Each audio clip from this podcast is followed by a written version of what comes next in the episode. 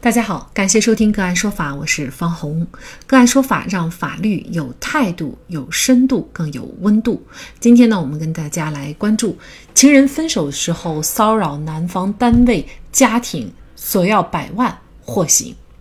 更多的案件解读，欢迎您关注个案说法微信公众号。二零一二年，二十七岁的王珊珊认识了有妇之夫杨欢。杨欢帅气多金，很快就和王珊珊开始了婚外恋。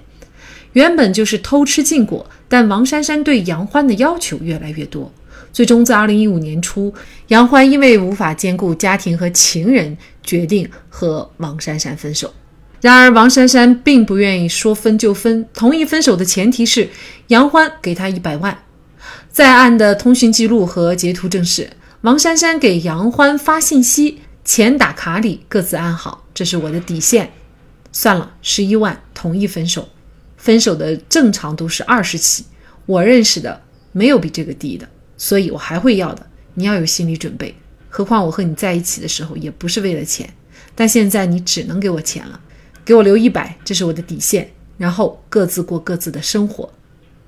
一百万不是个小数字，杨欢当然不想给。但是从二零一五年七月到二零一六年一月间，王珊珊多次到杨欢的单位、住处，还有杨欢孩子的学校，通过言语威胁、拉电闸、堵锁眼等手段干扰杨欢的工作生活，使得杨欢及其家人的生活安宁受到了威胁，并且长期处于对其孩子人身安全的担忧之中。二零一六年一月二十一号，不堪忍受王珊珊的长期纠缠和威胁，杨欢无奈之下付给王珊珊七十万现金。尽管钱给了，但是王珊珊长期的骚扰给杨欢的工作、家庭带来了非常多的负面影响，以至于杨欢在单位抬不起头，在家里对自己的妻子也是愧疚万分。二零一六年二月，杨欢和妻子决定报警，追究王珊珊的敲诈勒索罪。法庭上，王珊珊认为她没有向杨欢索要过钱款，也没有拿到指控的七十万元人民币，她的行为不构成敲诈勒索罪。分手后索要青春损失费或者是分手费，在什么情况下会涉嫌犯罪？王珊珊最终是否会被定罪量刑呢？就这相关的法律问题，今天呢，我们就邀请上海德和汉通律师事务所刑辩专业律师。杨卫华和我们一起来聊一下，杨律师您好，你好，啊，非常感谢杨律师哈。呃，首先也请杨律师给我们介绍一下啊，就是根据法律的规定，什么样的行为会构成这个敲诈勒索罪呢？敲诈勒索罪是刑法第二百七十四条规定的一个罪名，它是指以非法占有为目的，对被害人使用恐吓、威胁或者要挟这样的方法。去非法占有被害人公司财物的一个行为。那其实本案当中，这个珊珊呢，她是被指控拿了七十万哈，呃，她就为自己辩称啊，说她这个七十万呢，事实上是没有拿到手的。那像这个敲诈勒索罪，钱有没有拿到手，是不是构成这个罪名的一个关键呢？这个敲诈勒索罪有没有拿到钱，有没有拿到手，属于他未遂还是既遂的一个区别。但它并不影响敲诈勒索罪的罪名本身的一个成立。如果没有证据证明他拿到这个钱财，那么他可能会构成一个敲诈勒索罪未遂。那么根据刑法第二十三条的规定，未遂犯他是可以比照既遂犯从轻或者减轻处罚的。这个案件啊，之所以我们关注敲诈勒索罪，因为呢，这个罪名之前呢也是有过一定的这个争议哈，尤其是之前的这个辅警啊涉嫌敲诈勒索罪，那么也是被定罪了，而且还处以比较啊重的一个刑罚。呃，所以呢，这个问题呀也比较相通，就是说，呃，恋爱也好，还是说情人关系也好，那么分手以后，一旦呢女方。啊，当然也有可能是男方啊，他索要分手费或者是青春损失费的话，是不是都可以直接认定对方是以非法占有为目的，然后呢，呃，涉嫌敲诈勒索罪，还是说也要具体分情况来看？如果他索要的钱财，他说明就是分手费或者青春损失费的，而且他又采取了这个威胁、恐吓。这样的一个行为，那基本上是可以断定他有非法占有的为为目的的，因为刑法意义上的敲诈勒索，他这个行为可以分为两部分，一部分是威胁行为，一部分是索财的行为。那具体来组合，它是有四种可能性。比如说，你威胁行为是合法的，但你你索财行为也是合法的，那么这就可能是一个正常的商业竞争啊这一类的关系，那就不涉及到犯罪的问题。那有可能你威胁行为是合法的，但是索财行为不合法，或者反过来说，你的威胁行为不合法，但是索财行为是合法，那这个就会有一定的争议。那么最没有争议的就是威胁行为不合法，索财行为也不合法。那怎么来来认定索财行为不合法？就是你索的这个财物有没有合法的根据？就生活中有一些男女之间的索财行为是有合法根据的。举个例子来说，比如说离婚了，离婚了，男的霸道了全部财产，女方要求分割，而男方又不给，那么女方势必要采取一些言行去要求他分割财产了，索财，对吧？那这个索财它是有合法依据的。所以就不会跟敲诈勒索罪不会沾边，但如果你说分手费、青春损失费，这个是没有任何法律根据的，没有任何法律根据。如果你的金额又严重的不合理，那么肯定可以断定你是以非法占有为目的，这样就有可能构成一个敲诈勒索罪。您刚才还提到了，就是说威胁，嗯，也要不合法，那也有合法的威胁吗？您刚才还提到了，就是说威胁。嗯，也要不合法，那也有合法的威胁吗？哎，广义上讲是存在这样的行为的呀。比如说一个商业竞争的行为，你你去竞拍一块土地，那你以为你志在必得的，但是突然来了一个商业对手，又又进行采取一个合法的行为，他也就参与竞拍。很显然，你的商业竞争对手去采取去竞拍的一个行为，肯定对你产生了一个竞争上的压力。广义上来理解。你就可能视为认为是有一种威胁的行为在里面，但这个是一种完全合法的商业竞争，即使对你产生了一个压力，它也不可能是跟敲诈勒索罪沾边的。那您觉得这个非法的威胁是指，比如说举可以举个例子吗？比如说你采取完全法律不容许的，比如说你去限制人身自由，你把这个人控制在他的办公室里，要求他五天之后一定要给你汇多少多少钱。那否则的话，你就要他对他怎么样？这样的行为很显然是违法的，甚至是犯罪的，那么就有可能涉嫌敲诈勒索罪，甚至其他的罪名。那王珊珊的行为，您认为他是构成这个罪吗？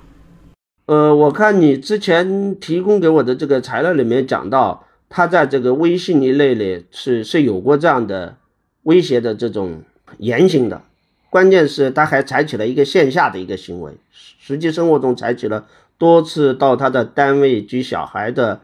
所在的学校，通过言语威胁、拉点、砸、堵锁眼这样的行为，这样的行为的话，很显然是超出了法律限度之外的，属于一个非法的威胁、恐吓和要挟的行为。根据您刚才的这个观点，也就是说，他索要钱财其实也是一个不合法的一个行为，所以这样就符合了敲诈勒索罪的一个构成。对的。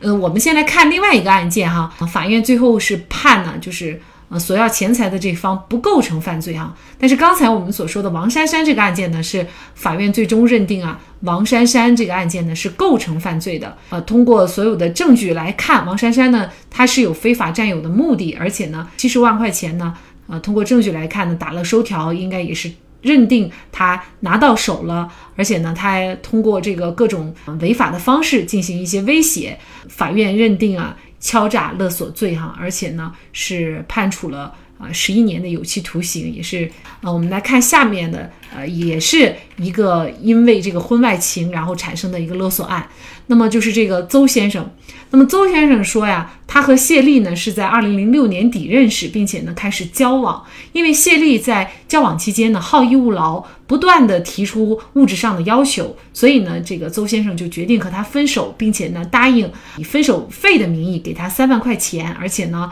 啊签订以后就不能够互相纠缠了。但是这个谢丽在这个签订这个分手协议以后呢，他就采用嗯割腕到单位。到邹先生合法妻子的住处去闹事，还率了很多人呢进行人身威胁等极端的手段啊，干扰邹先生的生活。那么，二零零八年九月份的时候呢，他就纠结社会上的人到邹先生的公司来闹事，逼迫这个邹先生呢写下十万块钱的借条。然后呢还是约定啊哪一天必须要付清。那法院最终呢是认定，因为邹先生没有提供任何证据证明谢丽呢在打借条的时候对他有威胁和胁迫的情况，所以呢就认定谢丽不构成敲诈勒索罪。那么同样是这种分手的时候索要财物，那您觉得为什么本案当中的谢丽就不构成这个罪呢？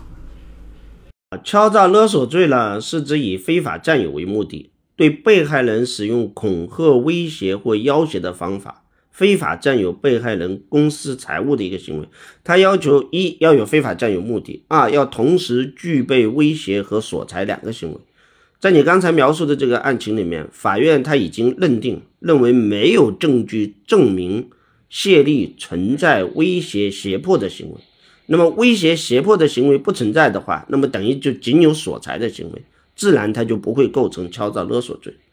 但是呢，这个不是等于说这个周先生他没有一个救济的途径。比如说，他如果有证据证明他虽然打了这个借条，但他实际上从来没有收到过。这个谢丽的任何一分钱，那么他其实是可以透过一个民事诉讼的程序来主张这个借条所对应的这个民间借贷的关系并没有实际履行，因此呢要求驳回他这样一个所在的行为，这个是是可以的，就他可以可能可以透过一个民事的诉讼来解决这个问题。那我们也看到，就是他谢丽呢，他也采取了一些实际的行动啊，比如说他说到呃单位去闹事儿，或者是甚至自己割腕自杀等等啊，而且还带了一些人去威胁。那么这些行为，他都不算是违法的这种威胁手段吗？什么是自诉人自己诉冲的？什么是法院认定的？你刚才讲的是闹事啊等等等等，他都是自诉人诉冲的，周先生自己讲的。但是法院恰恰做了一个相反的认认定，认为并没有证据证明，起码是在打借条的时候存在威胁和胁迫的行为。也就是说，他前面可能去打闹了，就首先这个所谓的闹事啊等等是周某的自诉，对吧？自己称的。其次，就算有你自诉能够成立，法院能够采信，但是你那个前面闹事。跟后面的借款十万块借条可能并不是一件事。就十万块钱借条这件事来说，法院的认定是周并没有提出任何的证据证明在打借条的前后存在一个威胁的行为，所以他就没有认定十万块钱对应的行为是构成敲诈勒索罪。回到我们刚才说的这个问题，大家也是会非常关心，就是你在分手的时候索要财物，什么情况下是受法律保护，或者说至少你不是涉嫌犯罪的，不是违法的？我认为分手的时候索要财物啊，你如何来避免犯罪？呃，有这么几点要注意。第一个就是你交涉的过程当中，不管你是线上的还是线下的行为，你都要友好协商。不要有任何威胁、恐吓或要挟的成分在里面，甚至你可以恳求，啊，就你要么是友好协商，要么是恳求，但是你不要有威胁、恐吓和要挟的言或者行。第二个就是你所要的这个财物需要有合法的事由，比如说我也是要钱，但我要的是我认为我们毕竟在一起，对吧？这么多年也有感情，对吧？但你现在突然分手了以后，我生活无着落。我希望你给我一些生活费，对吧？这个在合理的数额范围内是合情合理的。或者说你你在这个共同生活期间落下了啥病，比如说多次流产导致出现严重的妇科病，你需要治疗，那么你可以合理的友好协商的请求对方支付一些将来的治疗费。或者你们生育了有孩子，分手以后孩子需要你单独抚养，那么你可以要求他支付抚养费。这个都是可以，但是不应该有分手费啊、青春损失费这种毫无法律根据的一个事由，这是第二点。第三个就是索要财物的金额要合情合理，不应该超过社会的常识或者对方正常的承受能力。比如对方一个一个月挣一万块钱的人，你要他一下出一百万，那明显超出对方的承受范围。或者说你你以生活费为由去问他要钱，你要是两百万。那这也是明显超出社会常识，就你金额要合情合理，有时候金额的大小也是认定你是不是具有可能涉嫌敲诈勒索的一个很重要的方面。第四个，如果你是索要合法的财物，比如说你们在共同生活当中，对方欠你的借款，对吧？欠你借款，分手了以后他想赖掉不还，那这个时候你可以在合法的限度内对对方施加压力啊，比如说你去起诉他呀，发送律师函啊等等。但是呢，仍然要注意，就算你是索要合法的财物，你也不能够采取超越法律限度的行为，比如说你采取限制人身自由啊、殴打呀、辱骂呀这样一些行为。如果你采取这样一些行为，哪怕你索要的是合法财物，不可能、不太可能涉嫌敲诈勒索罪，但也有可能涉嫌其他的罪。这如果注意这四点，那么基本上说你在分手的时候要钱、要财物。应该不会出现犯罪的问题。那这种可能要到钱的可能性也会大大降低了啊。这个威胁啊，比如说这个威胁要达到一定的程度，可能有一些女性，尤其啊，她会从语言上发信息或者打电话啊，如果你怎么怎么样，我就自杀，或者是说我就嗯让你老婆知道，或者我就怎么样，但都是语言上的，没有具体的付诸于行动的话，呃，像这种威胁也。是构成这个呃敲诈勒索罪当中的这个非法的威胁的要件吗？是可以的，你只要采取这样的行为，使对方产生恐惧心理，就有可能构成犯罪，并不要求现实上使被害人产生恐惧，然后真的去做出什么样的行为。而且他这个威胁的这个内容，也不论你是威胁对方还是威胁你自己。比如有人说我，你说你不给我钱我就自杀，这同样是构成一个威胁，可能构成一个敲诈勒索意义上的威胁。那应该说，无论是分手后男方向女方索要恋爱期间花在女方身上的钱，或者是财物，还是女方分手后索要补偿款，说到底，这样的恋爱图的不单单是彼此相爱，付出图的也不单单是情感的回报。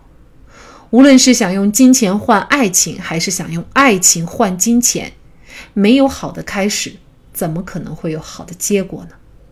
好，在这里再一次感谢上海德和汉通律师事务所专业刑辩律师杨卫华。那更多的案件解读以及呢我们的线上视频讲法内容呢，欢迎大家关注我们个案说法的微信公众号。另外，您有一些法律问题需要咨询，都欢迎您添加幺五九七四八二七四六七这部手机号的微信号向我们进行咨询，我们会将您的问题转给我们专业资深的律师进行解答。好，感谢您的收听，我们下期节目再见。